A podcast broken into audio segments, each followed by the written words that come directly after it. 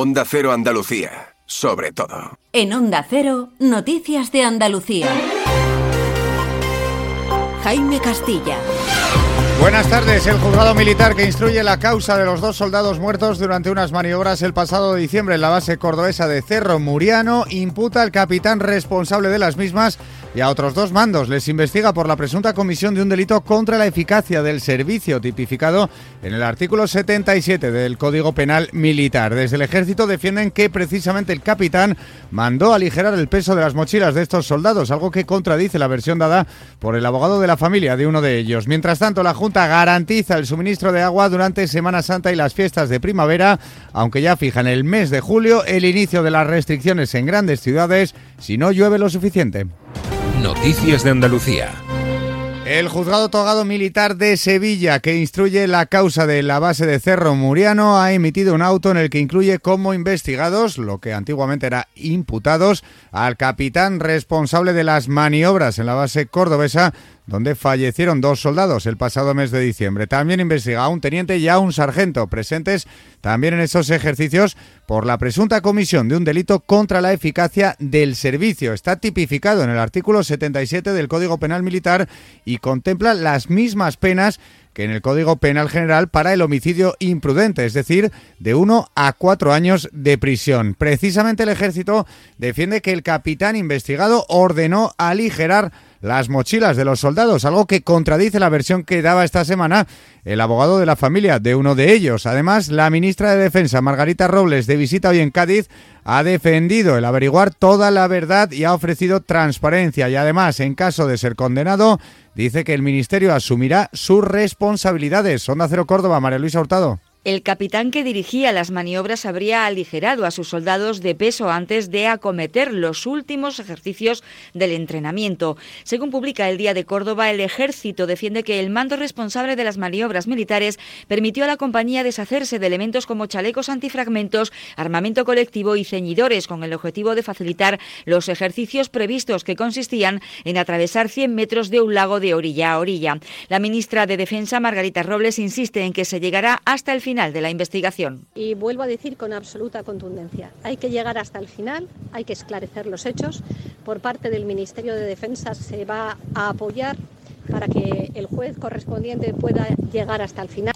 Según la explicación del ejército, antes de iniciar el paso del agua, había compañeros que les esperaban en la otra orilla con un campamento preparado con cañones de aire caliente, bebidas y ropa seca para que se cambiaran después de la instrucción. Pues precisamente allí en Córdoba la Guardia Civil ha desarticulado una organización internacional de tráfico de marihuana con sede en Puente Genil. Enviaban la droga por medio de paquetes a otros países de Europa. Hay 10 detenidos, 9 de ellos en España y uno en Alemania. Y otra organización criminal, en este caso dedicada al robo de drogas a otros narcotraficantes, ha desarticulado también hoy la Guardia Civil en Barbate, Onda Cero Cádiz. Jaime Álvarez. Esta operación que se desarrolló de forma simultánea en Chiclana, Barbate, Roquetas de Mar y Estepona tuvo su origen en un alijo de hachís que entró por vía marítima en Barbate en mayo, que posteriormente fue robado por otra organización criminal. Los agentes los pudieron identificar a estos supuestos autores y recuperaron 137 kilos de hachís. Se han intervenido 300.000 euros en metálico, armas y siete vehículos y hay cuatro detenidos a los que se les imputan delitos contra la salud pública, robo con violencia, amenazas con armas armas de fuego y tenencia ilícita de armas. La una y en pocos segundos y 54. Yo cuido de la sanidad pública. Y yo. Y yo. Y yo. En CESIF trabajamos por ello. Un incremento de plantillas. Por una carrera profesional ágil y efectiva para todas las categorías. Por contratos más estables y bolsas actualizadas. Porque si tú no te conformas, nosotros tampoco. Yo cuido de la sanidad pública. Confía en CESIF. Onda Cero. Noticias de Andalucía. Que esté todo el mundo tranquilo, la Semana Santa, la Feria de Abril, no vamos a tener ningún problema de suministro de agua, ninguno en el ámbito urbano. Otra cosa es que haya restricciones en el ámbito agrario, que ya las hay, y en el ámbito incluso en algunas zonas industriales, eso podría pasar. Ahora, de aquí hasta todo lo que son las grandes fiestas de primavera y las grandes actividades que hay en, primavera, están absolutamente garantizadas. Ya han escuchado al presidente de la Junta, Juanma Moreno, hoy desde Jaén. El suministro de agua en grandes ciudades está garantizado durante las fiestas de primavera como la Semana Santa o la Feria de Abril. Muy diferente será la situación si no llueve en los próximos meses para el inicio del verano. De hecho, Moreno ha fijado en julio el inicio de esas restricciones y cortes, posibles cortes nocturnos en grandes ciudades de las que alertó ayer. Y ha fijado la cantidad que hace falta que llueve a 600 litros por metro cuadrado. Una situación en la que influye también el aumento de las temperaturas, ya que provoca consecuentemente un mayor consumo de agua. En Granada, por ejemplo, los pantanos que abastecen a la ciudad están un 30% por debajo de las reservas de agua de hace un año. Pese a ello, el ayuntamiento todavía no se plantea ninguna restricción. Onda Cero Granada, Guillermo Mendoza. El consistorio ha anunciado la creación de un comité de la sequía después de entrar en estado de alerta tras la considerable reducción del agua embalsada en los canales que abastecen a la capital, Kentar y Rules. Jorge Saavedra, portavoz del Gobierno Municipal. El año pasado, en esta misma fecha, se situaban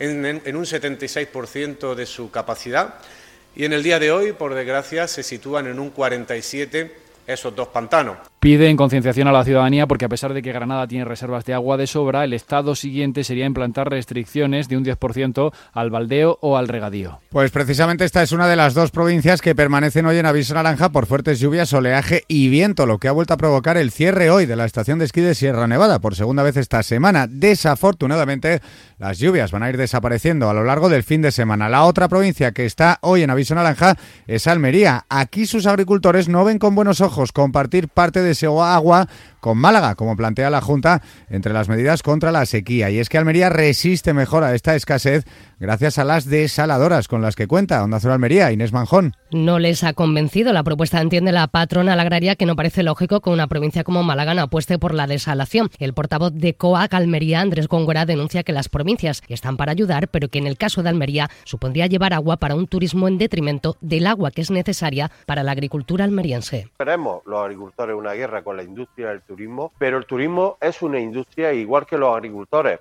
Nos esforzamos en buscar recursos hídricos y en salvaguardar los recursos hídricos, la industria del turismo tiene que hacerlo. Recuerda además que en Almería siguen faltando inversiones que todavía no se han llevado a cabo. Canasta de bodegas Williams ⁇ Humbert patrocina los titulares. La policía retira en Almería a una bebé de tres meses con diversas patologías a sus padres por no prestarle los cuidados debidos. La pequeña sufre una cardiopatía congénita grave que requiere de una intervención quirúrgica, así como una malformación en la boca que hace necesario alimentarla con sonda. Cuatro niños menores de edad han resultado heridos leves hoy al volcar el autobús escolar en el que viajaban a su colegio. El suceso ha ocurrido en la carretera que une los municipios sevillanos de Estepa y Matarredonda. El vehículo transportaba a 35 niños. Y el Ayuntamiento de Huelva entrega esta tarde las medallas de la ciudad con motivo de la festividad de su patrón, San Sebastián, un acto que tendrá lugar en el Gran Teatro de la Ciudad y que presenta nuestro compañero Rafael López. Entre los galardonados, el médico Antonio Aguado o el arqueólogo Juan Manuel Campos. Luis, estoy pensando en comprarme un coche blanco. ¿Qué dice Yuyu? ¿Blanco? ¡Cómpratelo negro! No, no, no, no. Blanco y grandecito. Para ir con la familia. Anda ya, Yuyu. Cógete un deportivo, un caprichito. Caprichito el canasta que me voy a pedir. ¡Eh, pues otro para mí! Hombre, por lo menos en eso siempre estamos de acuerdo. ¡Canasta! No, ni nada. Disfruta con un consumo responsable. Y ahora, con la colaboración de la Federación Andaluza de Municipios y Provincias, conozcan la actualidad de nuestros pueblos y ciudades. La FAM pone en marcha durante la próxima semana, del 22 al 26 de enero, el laboratorio FAM por la innovación y la cohesión territorial en clave de igualdad de oportunidades. Mediante sesiones de trabajo participativo y dinámicas de grupos, se llevará adelante el análisis de la situación que corresponde al grupo temático 1, la identificación de necesidades en torno al reto demográfico. Este laboratorio está compuesto por 16 municipios andaluces. La Federación Andaluza de Municipios y Provincias te acerca a las novedades de lo que más te preocupa. Empleo, salud, medio ambiente y sostenibilidad, ciudades inteligentes, participación ciudadana, cultura y patrimonio. Tienen más información en famp.es.